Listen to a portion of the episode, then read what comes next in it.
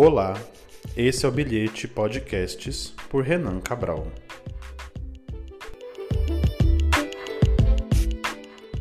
Está começando mais um Bilhetes Podcast, esse é o 13 terceiro programa e para celebrar, para comemorar esse mês vocacional aqui no Brasil, a Igreja Nossa Católica no Brasil comemora o mês vocacional no mês de agosto. Eu trouxe para participar do podcast hoje um dos meus ouvintes que descobriu o podcast, né? Se tornou quase um dos mais fiéis, mais fiel que a minha mãe, quase. minha mãe não ouviu alguns ainda. Então seja bem-vindo, Padre Luiz, ao podcast. É, ele vai falar daqui a pouco. Eu vou só fazer um lembrete para que vocês que ouvem o podcast, é, ele está disponível nas plataformas digitais, no Google Podcast, no Spotify ou qualquer outro servidor de podcast que você escute. É, tem uma novidade aqui, ele está no Orelo. No podcast anterior eu já falei sobre isso, né? Ele está na Orelo. A Orelo é uma plataforma nova brasileira para podcast. Então você que é agregador de podcast, você pode disponibilizar lá. A cada play é, eles monetizam, assim como o YouTube faz com YouTubers de monetizar os vídeos de YouTube, o, a Aurelo monetiza podcasts. Então, a cada play nós ganhamos lá alguns centavos para ir acumulando um dinheiro para talvez comprar um microfone melhor, porque aqui o microfone é um pouco ruinzinho ainda. É, mas tá bom, sejam bem-vindos vocês que nos ouvem, seja bem-vindo Padre Luiz também. Deixarei dar as boas-vindas dele e depois a gente vai começar aqui o nosso tema. Olá, Padre, Padre Renan, eu agradeço a gentileza de me convidar para participar. É, dessa conversa no dia de hoje com os seus assim ouvintes e espero que eu possa contribuir né, nesse mês que nós estamos celebrando o mês vocacional e também os 10 anos da minha ordenação sacerdotal. Isso, já deu spoiler do, que, do, do, motivo do convite, né? É, eu, alguns aqui já ouvem, né? Eu descobri que no, no, no, pelo podcast mesmo algumas pessoas que nem me conhecem pessoalmente, mas que têm ouvido e gostado, né? É, nós somos padres, o Padre Luiz e eu somos padres. Ele 10 anos e eu há poucos meses. É, mas desde o meu começo lá, da minha, do meu incentivo vocacional, ele esteve fazendo parte e continua fazendo parte. É, hoje, né? Hoje, sexta-feira, você está ouvindo hoje, dia 14, sexta-feira, o dia que esse podcast sendo disponibilizado, o Padre Luiz comemora no dia 14 mesmo, 10 anos da sua ordenação. Na igreja, nós temos a memória de São Maximiliano Kolbe, né? É uma memória é, que deve ser celebrada. No dia da ordenação dele não foi, porque era mais uma festa muito maior. É, mas eu me lembro como se fosse hoje, todo aquele dia, né? naquelas semanas, na, na, na, verdade, naqueles últimos dias ali antes da ordenação presbiteral dele, o padre Rodrigo fez missão na minha comunidade. Então estava todo mundo assim muito ansioso, porque era a primeira vez que nós assistiríamos e participaríamos de uma missa em que um diácono seria ordenado padre.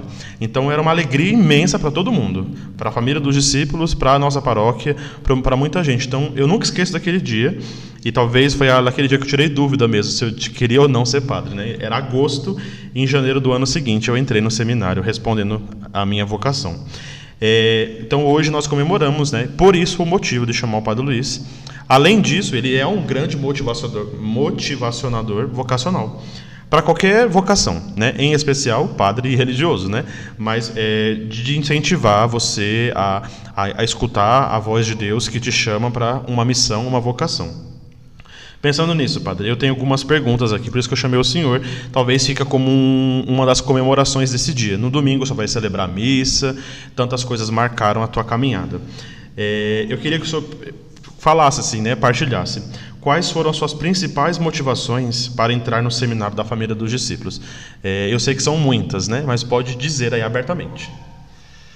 Então, é, Padre Renan, uma alegria muito grande poder ver fazer esse diálogo com você hoje, uma das grandes motivações que fez com que não assim na, na primeira é, experiência procurasse a família dos discípulos, mas é, a realidade de um povo sofrido, a realidade de um povo que precisava é, ser conduzido né? mas não esperava ser padre. Sempre eu fui uma pessoa dedicada à igreja, é, gostava muito de trabalhar com a missão, por isso que isso é antes de ser padre é, nós tínhamos um grupo missionário, adorava trabalhar com a missão, gostava de bater em porta em porta, mas é, e um dia é, ouvindo é, um slide na Praça da Sé, no mês de agosto, é, nessa semana vocacional, eu fui é, demitido de uma firma e fui receber meus é, direitos de, é, trabalho, de trabalho lá, lá, em São Paulo, no sindicato. E passando, a, a igreja da Sé estava aberta, eu entrei e cheguei lá, estava passando um slide, aquele bem primórdio, aquele slide mesmo, Isso, sabe? De, esse, o senhor entrou em 2002 é, no seminário? É, muito tempo, mas foi muito tempo atrás. E, e estava lá aquele evangelho dessa semana é, que Pedro é, pedia para Jesus para o encontro e depois ele começou a afundar, ficou com medo, essa história toda, não entendia direito. Mas de repente é, Jesus esticou a mão e dizia assim: Coragem, sou eu, não tenha medo. E ali, sabe, me, me motivou aquele medo que eu tinha de responder o chamado aquele medo que eu tinha assim de, é, de dizer um sim, é, me encorajou, não ainda para entrar para o seminário, mas, mas sabe, de olhar a vocação de forma diferente. Né? E depois, mais para frente, né, já assim, para o ano 98, mais ou menos, 1998, eu estava numa missa e e participando de uma missa, é, ouvi o padre que celebrava dizer assim: olha, para você consagrar, é preciso que você seja consagrado. E esse gesto da mão, de imposição das mãos, você não consegue fazer se antes você deixar a sua mão para consagrar. E aquilo ali me marcou muito muito, muito, e aquela inquietude, é, sabe, aquela procura, é, uma, uma satisfação que eu tinha, tinha tudo, na realidade trabalhava, na época ganhava até muito bem, para falar a verdade, quando eu trabalhava naquela época, tem pessoas que hoje não ganham o salário que eu ganhava naquela época. Nossa. Né? Então, é, trabalhava, é, era um gerente administrativo em São Paulo, de uma empresa de, de importação de calçado. E, mas não, não era feliz, não, não era realizado com tudo aquilo que a gente tinha, não era realizado. Acho que a gente vivia uma vida boa, mas não era realizado. Sim. E de repente, um dia veio essa, essa, esse desejo, né? E a gente sempre rezava pelas vocações e rezando pelas vocações dos outros. É verdade isso. É, talvez isso é, é, um costume hoje que nós temos de rezar sempre pela vocação do outro. Aí eu dizia, mas por que eu não rezar pela minha vocação? Mas para rezar para a minha vocação é preciso também que eu dê os passos também para seguir a vocação. E aí comecei, né, a, assim, esse desejo maior de, de fazer uma caminhada mais específica vocacional. Tinha problemas? Tinha, porque na época minha mãe já tinha 67 anos. Né? É, Isso é o mais novo, né? Dos eu era irmãos. o caçula de casa. É, quando eu era adolescente, eu também já tinha pensado nessa época, mas aí em seguida meu pai faleceu. Aí, como eu ia deixar minha mãe sozinha em casa? Só era eu, nós três que morávamos em casa. E agora ficou um pouco pior. Já imaginou? Né? Minha mãe não tinha 67 anos, minto. Mas, Minha mãe já tinha é, 70, 77 anos. É. Né? E aí as, algumas línguas já começaram a dizer como que alguém vai entrar para o seminário e deixar uma senhora idosa com 70, quase 80 anos em casa. Abandonando isso, a mãe. Né? Abandonando né? a mãe, isso não tem juízo, isso não sei o que, não sei o que. Tá. Bom, e foi. Mas aquela, aquele desejo prosseguiu. E um dia é, eu fui conversar com o bispo da época, Dom Paulo. Dom Paulo. Né, e, e fui falar do meu desejo para ele. Sabendo que eu estava aqui numa paróquia que é de congregação religiosa. E eu fui manifestar o meu desejo para ele. Ele marquei uma audiência na casa dele, ele me recebeu muito bem, e ainda fui com a Glória Helly, ela que me lembrou na famosa Brasília amarela dela. Né? Nós fomos lá né? e conversando com ele e falando do meu desejo que estava acontecendo comigo. Ele muito paternalmente assim me ouviu e disse assim: Olha, Luiz, eu ficaria muito feliz eh, se você viesse para a diocese, porque eu conheço o seu trabalho, sei eh, da capacidade que você tem e com certeza a diocese iria ganhar um, um grande animador Vocacional né, também. vocacional também. Porém, na sua paróquia tem a congregação Família dos Discípulos que precisa muito de você para alavancar a, a sua permanência aqui no Brasil. Desde com essas palavras ele disse: a família dos discípulos precisa de você. E eu não sabia o que, que era ser um padre religioso, nem mesmo sabia o que, era um padre diocesano, não sabia nada. Né? Eu tava, queria ser padre. E de repente ele falou: porém, vamos fazer o seguinte: nem aqui nem lá. Você reza uma semana. É a cara dele, né? Você reza uma semana pedindo que o Espírito Santo te ilumine. E vou já apontar alguma coisa. Nessas duas semanas que você irá rezar, eh, você vai ver dois caminhos. Esses dois caminhos eh, terá nebulosidade. Mas imagina um semáforo, né? Que você está se esforçando para ver. Nele, imagina um semáforo que você está se esforçando para enxergar. Faz o seguinte: há esses dois caminhos. Na onde você vê a luz verde primeiro, é lá que o Espírito Santo está te chamando. E é ali que eu te abençoo. Combinado? Combinado ali. Aí eu falei, combinado. E assim foi. Rezei uma semana, eh, me motivei e depois eu falei para o. Encontrando numa sexta-feira, numa terça-feira, eh, foi uma terça, depois na outra terça, eu encontrei com o padre Antônio Caroça, né, que era o padre superior da casa aqui na época, só morava ele e o padre Aldo eh, na Vila Japão, que ele dava atendimento lá na Vila Japão na terça-feira, e perguntei: há possibilidade de ser feliz? Essas palavras. Ele, bã, sabe? Ficou expressando, conversando com a mão, mas não falava. Eu, não, eu, eu queria talvez eh, fazer uma experiência, entrar para o seminário, né?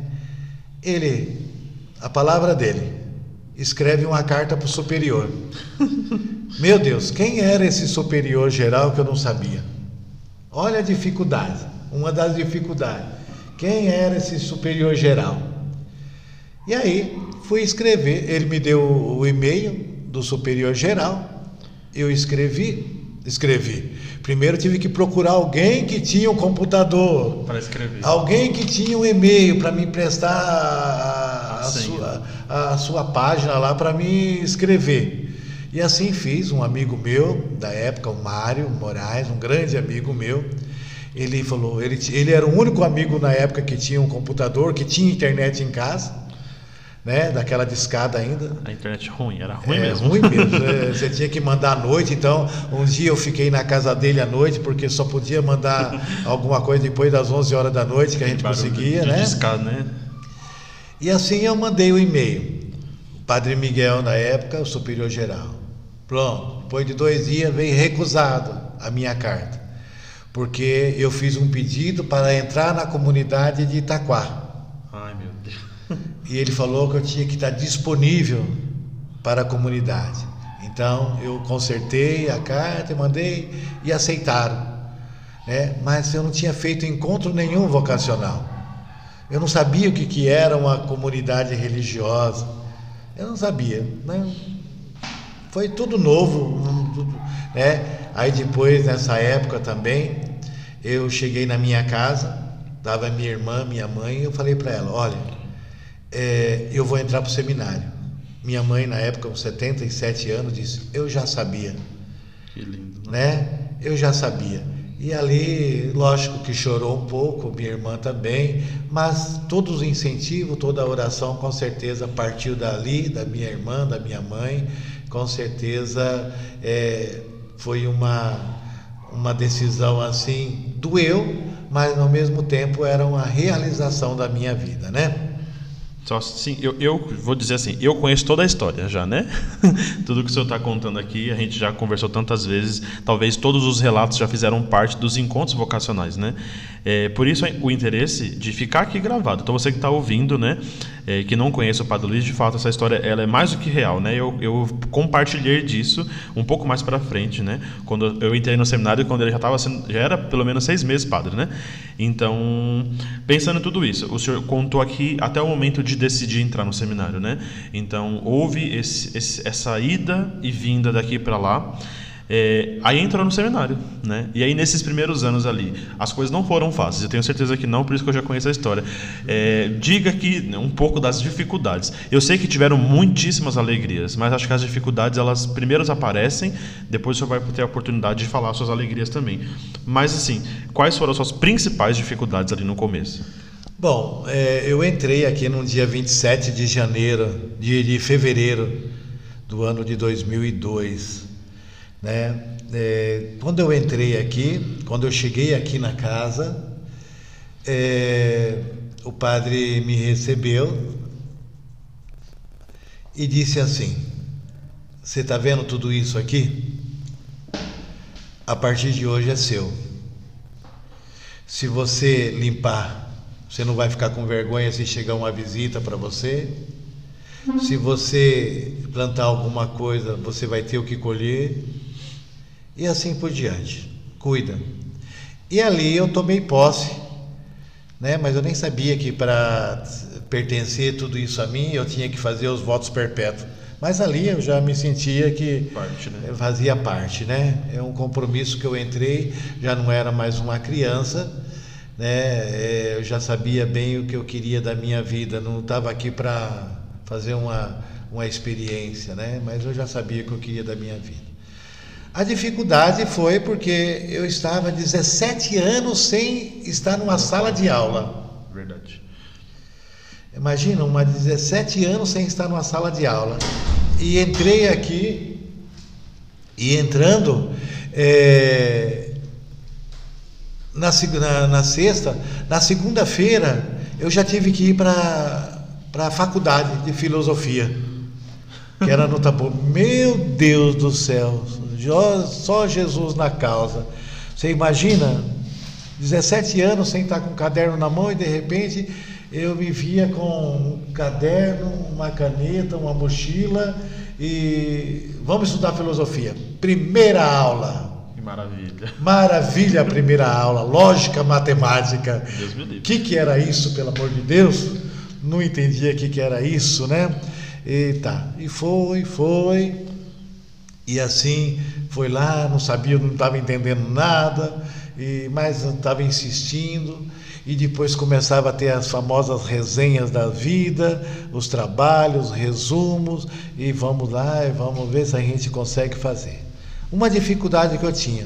Primeiro, aqui na casa não tinha computador. Eu nem sabia. Na verdade, a gente poderia dizer, né? É, aqui, em nenhuma casa também. Não, mas aqui também não tinha computador. É. É, tinha na faculdade. Aí depois, com muito custo, o padre superior comprou um computador que precisava, era com disquete ainda, né? O computador. É, comprou um. nós fomos até junto comprar em Suzano. O computador. É... Tem gente que não conhece um disquete, tá? Tenho certeza disso. Tem gente que nunca viu um disquete. Ah, depois eu vou contar para você essa história desse disquete, hein? É, eu sei. É uma história linda, maravilhosa, né? E, e depois eu não sabia ligar o computador. O que, que adianta ter o um computador se eu não sabia ligar?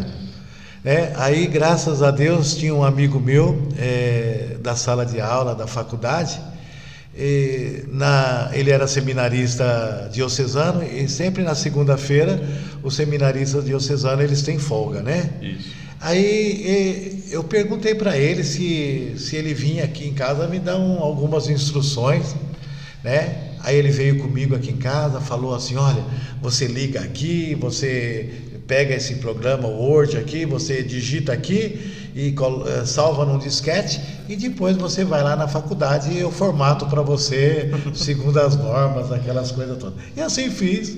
E fui fazendo, fui até pegando prática nas coisas. Depois alguns outros amigos, né, do Sião, na época, é, me ajudaram bastante. Isso no primeiro ano, né, me ajudaram bastante, né. E fomos muita dificuldade, foi estudando, foi estudando. Mas um dia, o Padre Renan, é, fala a verdade, você já sabe. Sim. Eu não estava entendendo nada, era, era essa bendita lógica matemática, o professor Pape na época, meu Deus. E ele estava falando, falando, falei, sabe de uma coisa? Eu vou embora. Eu não vou dar mais gasto para a congregação, porque não estou entendendo nada dessa matéria, e eu vou embora. Peguei minha mochila. Fala do Padre Ezio. peguei minha mochila e fui embora. Fui embora. Uh, falou, olha, vou trancar minha Matrícula. Minha matrícula vai embora e não dá. Aí cheguei na, na reitoria, fui falar com, com o reitor na época, Padre Ézio, né? E falei, olha, eu estou saindo, vou embora, não, não dá, é, porque não estou conseguindo acompanhar a, a matéria, que eu tinha uma dificuldade nessa bendita lógica matemática. E, né? Aí ele, cabeçudo, senta aí mandou eu sentar e fez uma única pergunta para mim: Qual é a velocidade permitida para na rodovia para chegar em Mogi? Nós estamos na fazenda Tabor, para chegar em Mogi ainda tem 8 quilômetros. Aí eu olhei para ele e disse assim: 80. Com essa cara, né? mal lavada. E aí ele disse assim para mim: se você for a 60, você chega em Mogi? Chega, um pouco mais é, demorado, demorado, mas chega. Mas chega. Volta para a sala. Volta para a sala. E assim, voltei para a sala e continuei. Está aqui. Sabe, entendi a mensagem, que eu tinha um pouco mais de dificuldade. Mas nessa época, o que motivou bastante com todas as minhas dificuldades, né? Ele está entrando na, na faculdade, é, aquele jovem, né? Eram 22 a sala, então 21 jovens lá, super, parecia que era super inteligente, tinha terminado o propedêutico, é, outro feito aspirantado, é, tudo terminado no ensino médio, tudo fresquinho ali, tudo assim, né? Então eu me sentia na época assim. Inferior muito inferior, porque eu estava 17 anos sem estudar. Pois bem, um dia nós tivemos uma aula de uma prova, primeira prova de português. Professora Alzemi, misericórdia. Para alguém tirar nota com aquela mulher tinha que ser bom. E nós fizemos a prova, eu me lembro muito bem que era uma prova assim para recapitular todas a, a a matéria do ensino médio, aquelas coisas todas, né? Sim. E tivemos uma prova. E me lembro que essa prova valia três. Nossa. Valia três essa prova. Falei, meu Deus do céu. Todos nós fizemos a prova e ela começou a dar a prova. Ela não falava a nota, mas ela entregava a prova. Mas a gente perguntava a nota, porque muitas vezes todos os alunos que iam lá na mesa dela pegar a prova, e ela já passava pelo diário a nota, e eu vi alguém chegando lá com nota 0,5, 0,3, o mais inteligente da sala 0,7 ou 1,7, o mais inteligente 1,7. Falei, meu Deus do céu, eu vou ficar devendo nota para ela, vou ficar devendo nota. Aí, hora que ela falou assim, é, Luiz, eu levantei para ir buscar nota, sabe com aquela vontade, ai meu Deus do céu, o que que é agora? Que, que nota que tem? Aí a hora que eu olho devagarzinho a nota, todo mundo ficava olhando para mim, que nota, que nota, que nota, que nota. Sabe como é que é aluno de eu faculdade, sei, né? Que nota, que nota. Eu, hora que eu vi que estava já no azul o, o, o 1, eu falei, ai meu Deus, tem um. Será que é 0,1? né?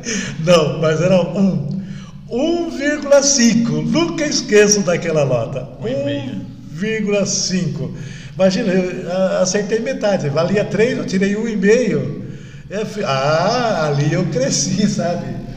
Ali eu cresci um pouco na, na minha autoestima. Na minha autoestima.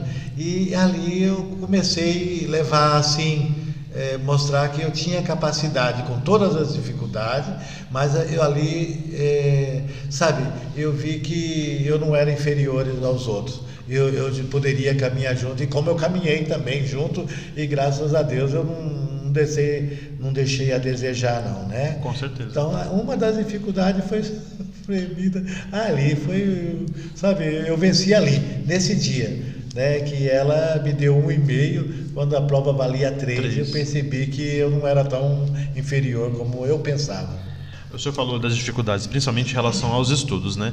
É, a gente estava ali mais ou menos 2003, não, 2002, 3, 4. Vamos pensar que essa é a época. Eu dizia que tem gente que não conhece um disquete, de fato. Eu vou pedir que o senhor conte a história do disquete, porque está relacionado ao final do seu curso. Então pode dizer aí a história do disquete.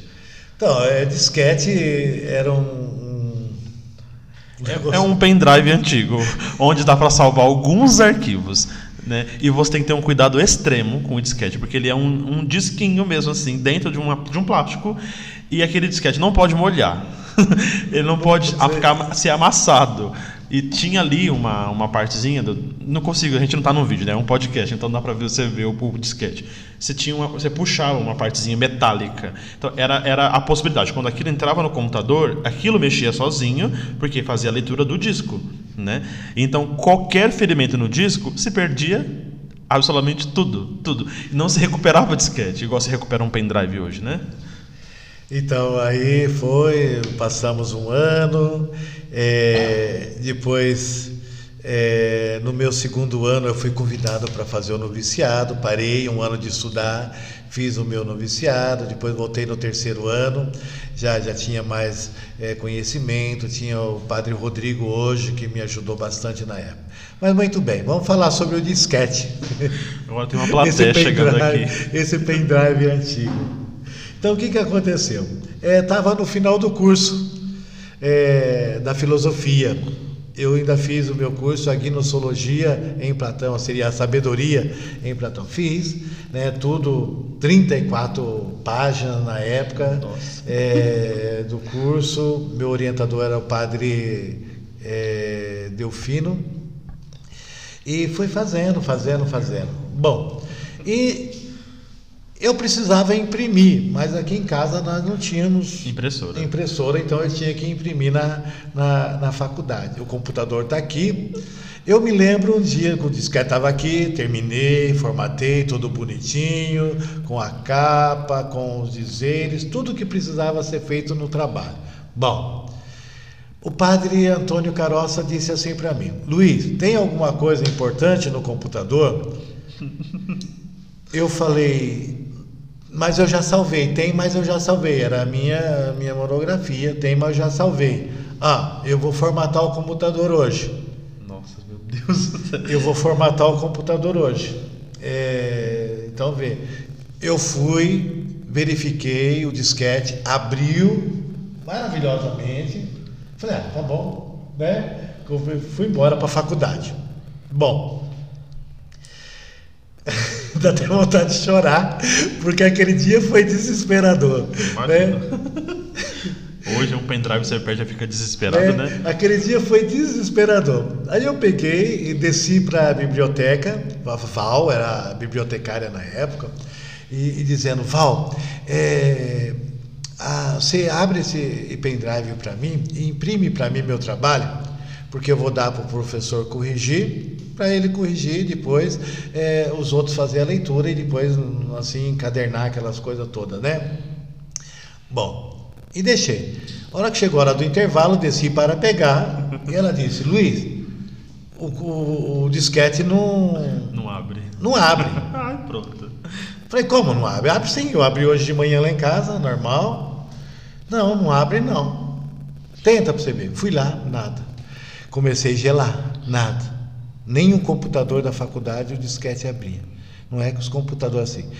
O meu amigo o Reinaldo do Sion, vamos lá abrir em casa. Fomos lá na hora do intervalo, corremos na casa dele, nada. Pelo mato ali. Nada, nada, correndo no meio do mato, nada, não abria nada.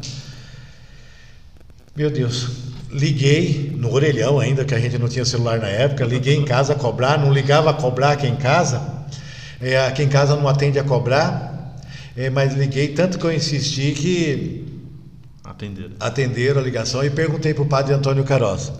É, já, forma, já fez um. Formatou computador. o computador? Já.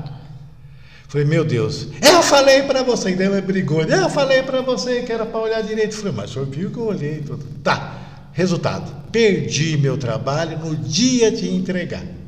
Faltava três dias para entregar o trabalho, eu perdi o meu trabalho inteirinho e não tinha um rascunho, não tinha nada. Esse trabalho é um TCC, tá? É um trabalho qualquer. É É para concluir o curso. Não tem isso? Não conclui. sabe? E perdi. Agora vamos fazer outro. E aí, tinha três dias para fazer outro. Virar madrugada. Aí, um dia na capela, de manhã, eu comuniquei para os padres, o padre da época, eh, padre Carlos e padre Aldo estava na época, padre, hoje padre Rodrigo, mas era seminarista, dizendo, olha, eu não vou concluir mais, porque não dá tempo de, de fazer o trabalho, eu tenho três dias o prazo para entregar o trabalho, então não vai dar mais. Padre- hoje padre Ronaldo também estava. Já tava tinha chegado, né? E, e falei, não vai dar, é assim, paro por aqui, não vai dar para concluir o curso. Tá. Bom. Foi isso a resposta do Padre Carlos. Né? Aí é, vieram ao meu encontro, graças a Deus, né? É, vieram ao meu encontro naquele momento de, de- de- de total Desespero, né? desespero, Padre Rodrigo hoje e Padre Ronaldo. Olha, a gente ajuda você a fazer outro. Mas tem três dias, não dá tempo. Ah, a gente dá um jeito. Falei, meu Deus do céu, como nós vamos? Nós viramos praticamente quase dia e noite, dia e noite, escrevendo tudo outra vez. Sim. Nossa. Dia e noite, Padre Ronaldo, Padre Rodrigo, sabe, eu escrevendo dia e noite esse bendito trabalho outra vez. Né? E graças a Deus, é, o, o meu orientador era, na época, não era O Delfino, não. não, não era o Delfino, é, foi o.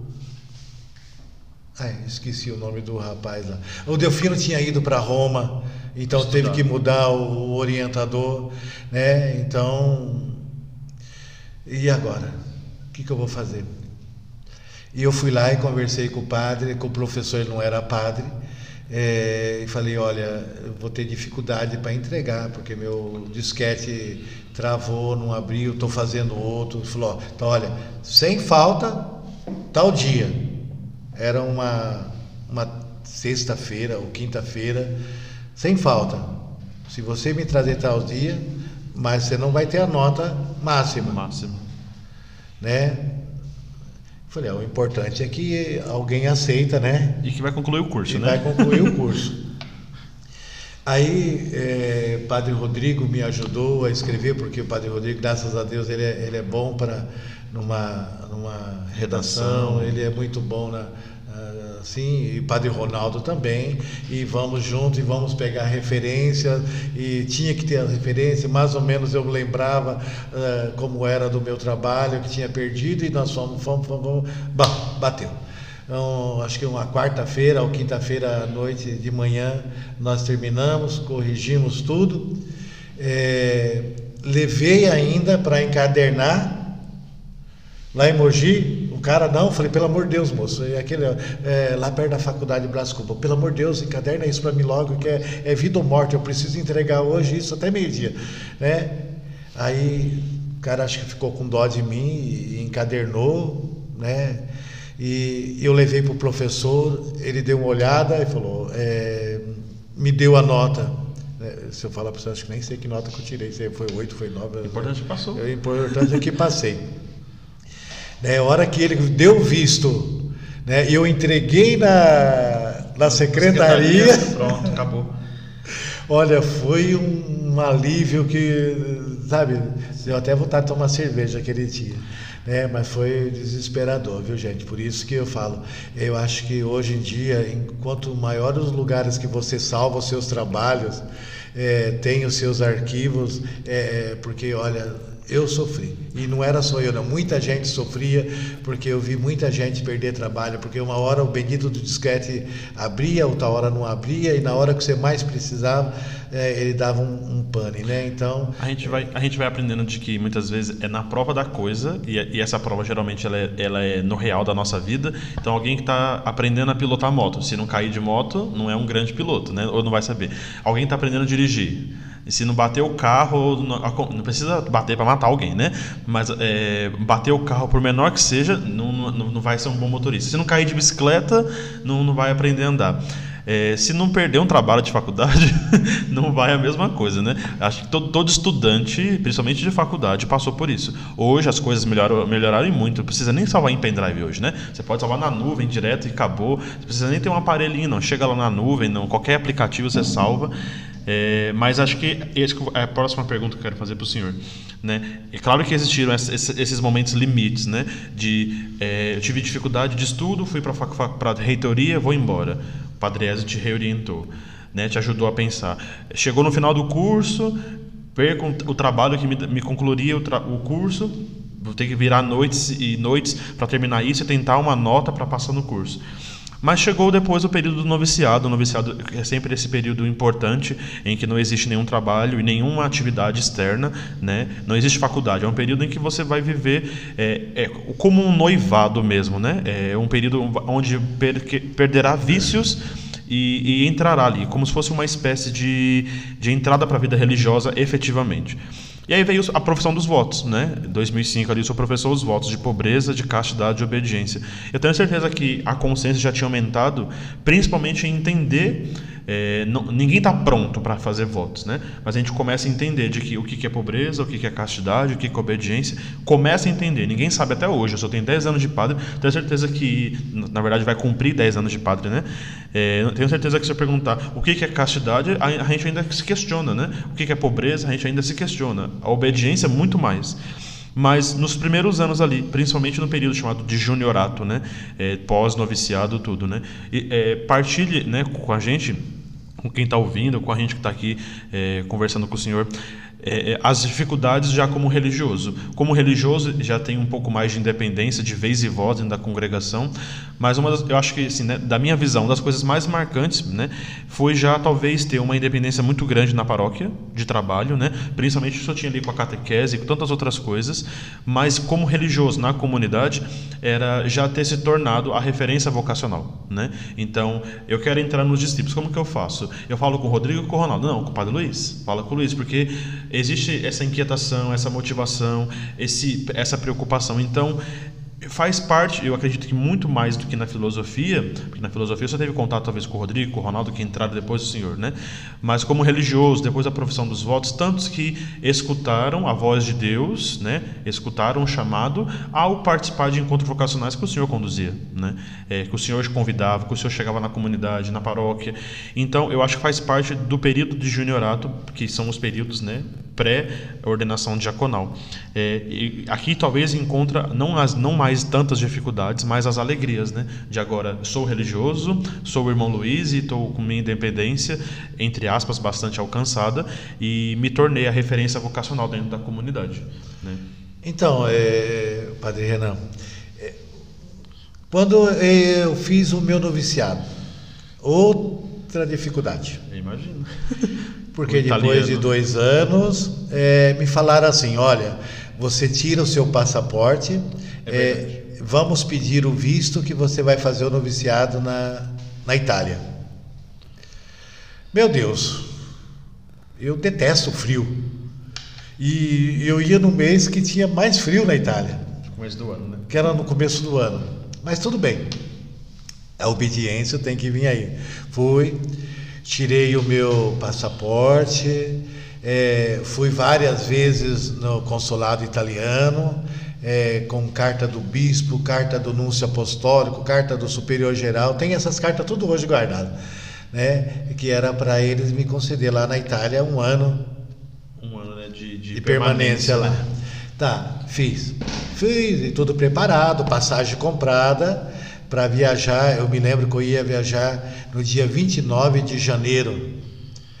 É, nessa época, Padre Aldo estava na Itália de férias e, e ele chegou é, das suas férias é, no dia 21 de, de janeiro. De janeiro, janeiro. Né? E nesse dia que ele chegou, é, ele chegou numa sexta-feira, no sábado tinha missa na minha comunidade.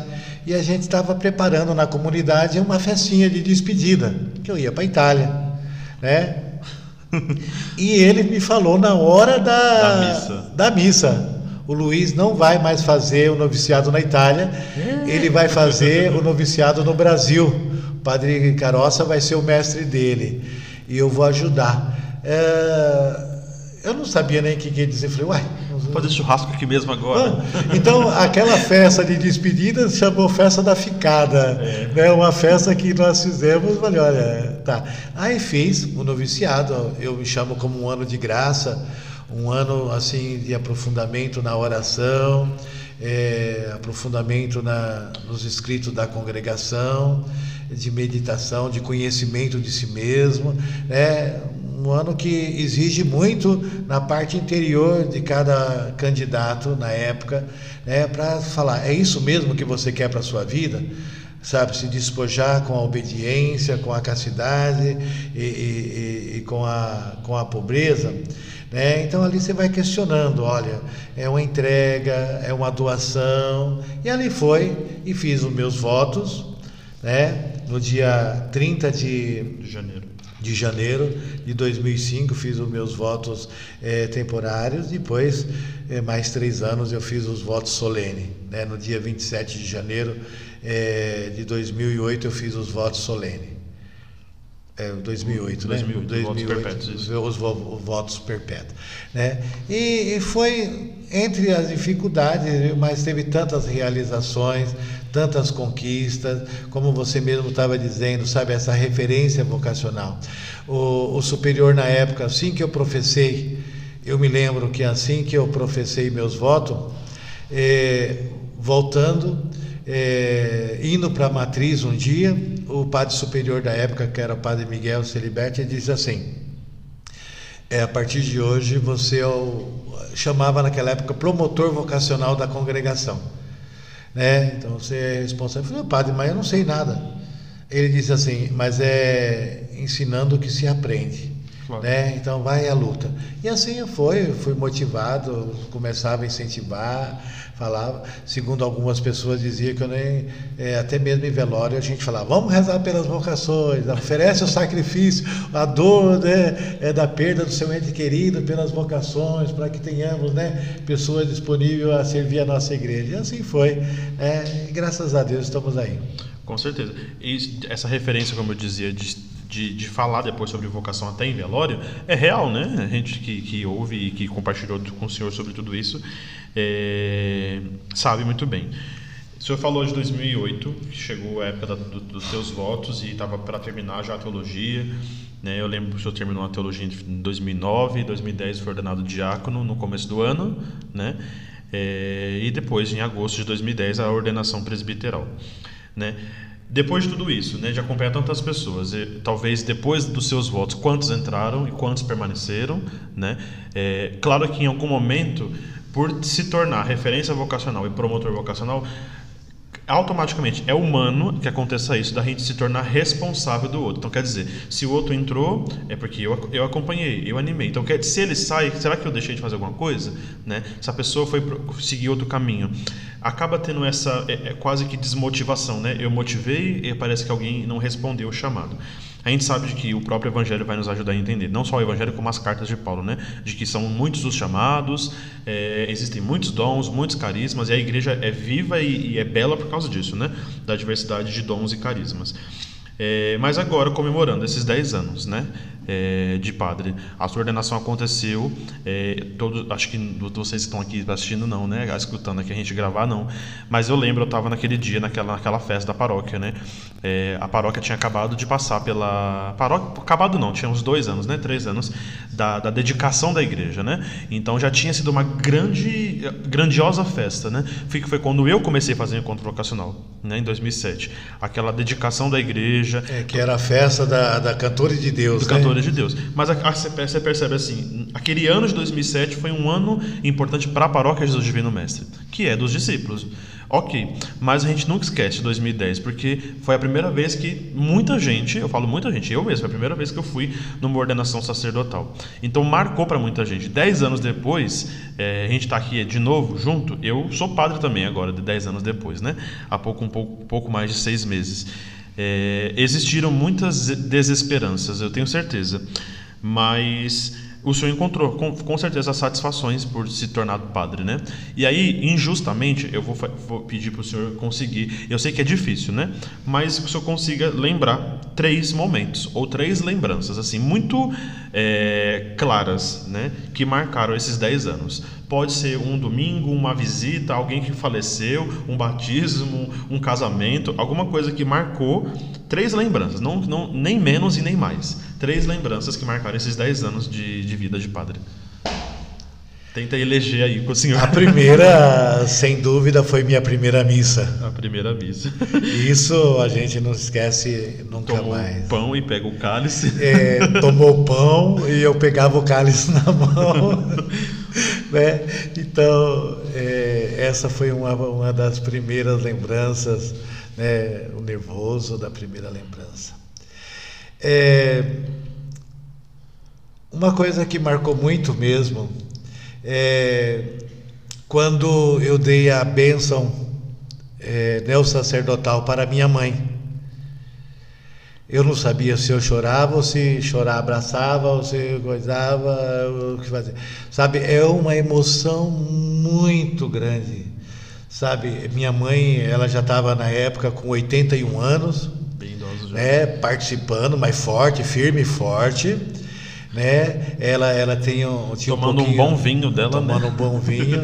ela tinha um problema de mal de Parkinson, então ela tremia. Então, a, aquela mãozinha dela, eu me lembro até hoje, ela, ela desamarrando a, a, aquele laço lá e depois é, eu não sabia se era eu que pedia a benção para ela, oh. mas era eu que tinha que dar a benção a ela. Né? Então, aquele momento foi um, um momento extraordinário, né? E depois, eu acredito que um momento assim que eu me senti muito bem, é, eu percebi a ser instrumento de Deus, né? É, quando eu também realizei minha primeira confissão, né? Sabe, que você vê a pessoa realizada ali. Então, é, é. talvez alguns momentos assim que. Tem muitos, né? Uh. Muitos, muito. Não, então, é, é, como eu dizia, é bem injusto eu falar assim, 10 anos, lembrar coisas de 10 anos, né? E pode perceber que as três, as três lembranças são muito perto uma da outra, uma né? Da outra. Uma está no mesmo dia.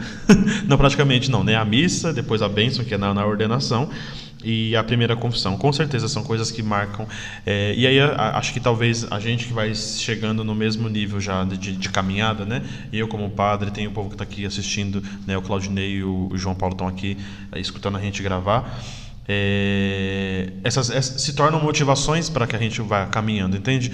Porque quando chegar 10 anos de padre, aonde eu volto para me fortalecer? Na, no ano da minha ordenação, ou no ano que eu entrei no seminário. Primeiro amor, né? Primeiro amor é, é, é o clássico, né? Voltar no, no, onde eu me apaixonei, né? Onde, onde Deus me conquistou, onde Deus me chamou. Então, com certeza existiram outras inúmeras memórias ah, nos 10 anos. Sim, Outra. bastante. Quando vocês entraram no seminário, são momentos muito felizes, Mas que é, não é o primeiro amor sim, ainda, né? Não é. É, a, a, volta é sempre aqui, no dia da ordenação, de celebrar a primeira missa. E, e, é engraçado que a primeira missa do Senhor foi dia 15, né? E foi a solenidade realmente da, da Assunção de, de Nossa Senhora. Está se aproximando mais uma vez aqui. É, mas eu agradeço. Né? Mas é, se você me permitir. Não, pode falar. Eu acho que eu posso falar. Tem uma. uma uma quarta lembrança, lembrança que essa é, é muito em particular. Uhum. É particular para mim, porque é, eu fiz um pedido à Nossa Senhora Aparecida, né? Você sabe disso sim, também. Sim. E, e acredito que quando nós pedimos com fé e temos certeza que iremos ser atendidos, você não precisa esperar acontecer para pagar. Né? Então, uma das minhas lembranças marcantes também, né, é que isso vem toda hora à tona na minha vida, é, a, é o transplante de pulmão da minha, da minha sobrinha, né, que ela tinha aquela, ela tinha aquela doença fibrose cística e ela precisava ser transplantada. E, e cada dia que passava ela estava lutando para sobreviver, né, é, a busca de um transplante, né? E eu, na minha ordenação, no outro, quando eu fui assim a oportunidade de ir na Aparecida, eu fiz esse pedido para Nossa Senhora. Não deveria nem falar, mas é, todos já sabem. Não, é, eu falei, fui pagar essa minha promessa à Nossa Senhora, sem ter recebido ainda a promessa, sem, sem ter recebido ainda o milagre. Mas eu tinha certeza que, que eu iria receber o milagre. E como nós recebemos o milagre. Né? Ela foi transplantada e hoje é uma, Vive muito bem, né? Muito Nossa. bem, com saúde assim. Né? Casou né? recentemente. Casou recentemente esse ano também. Então, é, esse é um dia mais marcante. Fui na Aparecida, paguei minha promessa na Aparecida, né? porque eu recebi essa graça, né? E com certeza Nossa Senhora não me deixou assim à deriva, né? Uhum eu faço o agradecimento de da gente ter, é, acho que esse lugar para que essa, que essa história fique guardada, né? O, o, um podcast não é um vídeo, né? Não é uma mídia de televisão, de canal de YouTube, nada.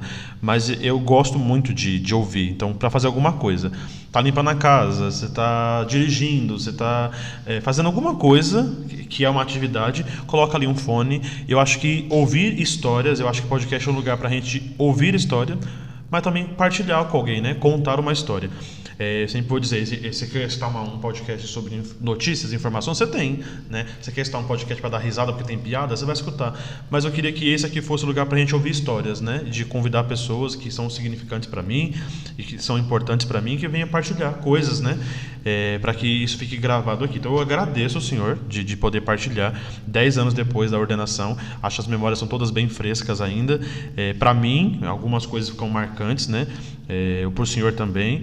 Então, muito obrigado pela participação. Nós vamos para outra, para a última parte do podcast, né? É, que é de indicações de coisa. Eu sei da sua indicação já, talvez é uma história muito, muito, muito motivacional também, né? E de superação. É, eu troquei aqui a minha, a minha dica, né? a minha dica não, o meu post-it, então eu vou indicar uma outra coisa. É um filme muito que eu, foi o último filme mais bonito que eu vi recentemente. Então, vamos para a última parte.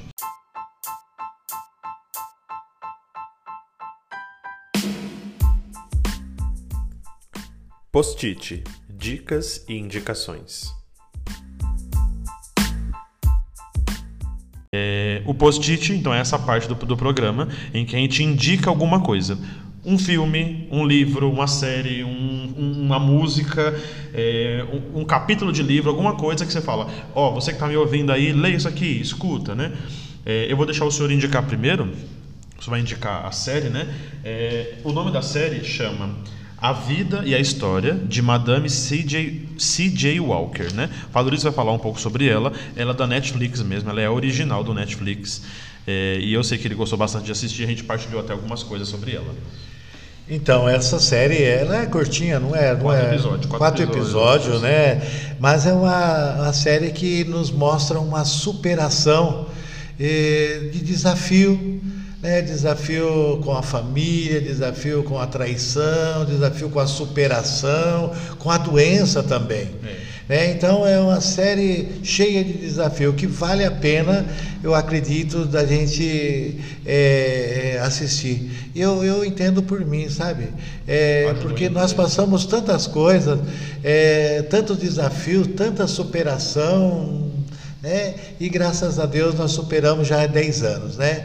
E, sem contar é, em relação à vida de sacerdotal, eu, com três anos de padre, me colocaram para se tornar pároco. Para se tornar pároco da maior diocese de, de Mogi das Cruzes. maior paróquia. Né? Maior paróquia, né? desculpa. Né? Então, foi isso tudo superação. Por isso que eu olho essa série e vejo um espírito de superação que vale a pena a gente assistir, vale a pena a gente refletir parte por parte, para que a gente possa sentir valorizado uhum. né? E, e, sempre ter uma autoestima em direção àqueles nossos objetivos. Sim, eu vou indicar, eu, indico, eu, vou, eu, gosto muito também, né? Obrigado pela dica. É, eu vou indicar um filme chamado Silêncio. Esse filme, ele é de um, de um diretor que existem muitos filmes dele que é muito difícil de entender, é muito famoso, mas esse filme Silêncio conta a história de padres é, jesuítas que pouco orden... tempo de ordenado, tinha dois anos para três anos da ordenação deles, o superior geral dos jesuítas ali no, no século XVI os envia em missão no Japão. É, e esses três padres eles vão viver ali, é, na verdade, dois padres. Depois eles vão encontrar com outros, né? Ali da própria comunidade religiosa.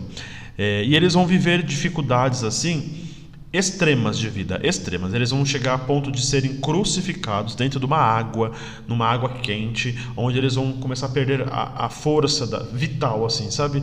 É, e é um filme emocionante, em que talvez isso, como o senhor disse, né, um caminho de superação, um caminho onde a gente vai encontrando esperança e motivação para continuar.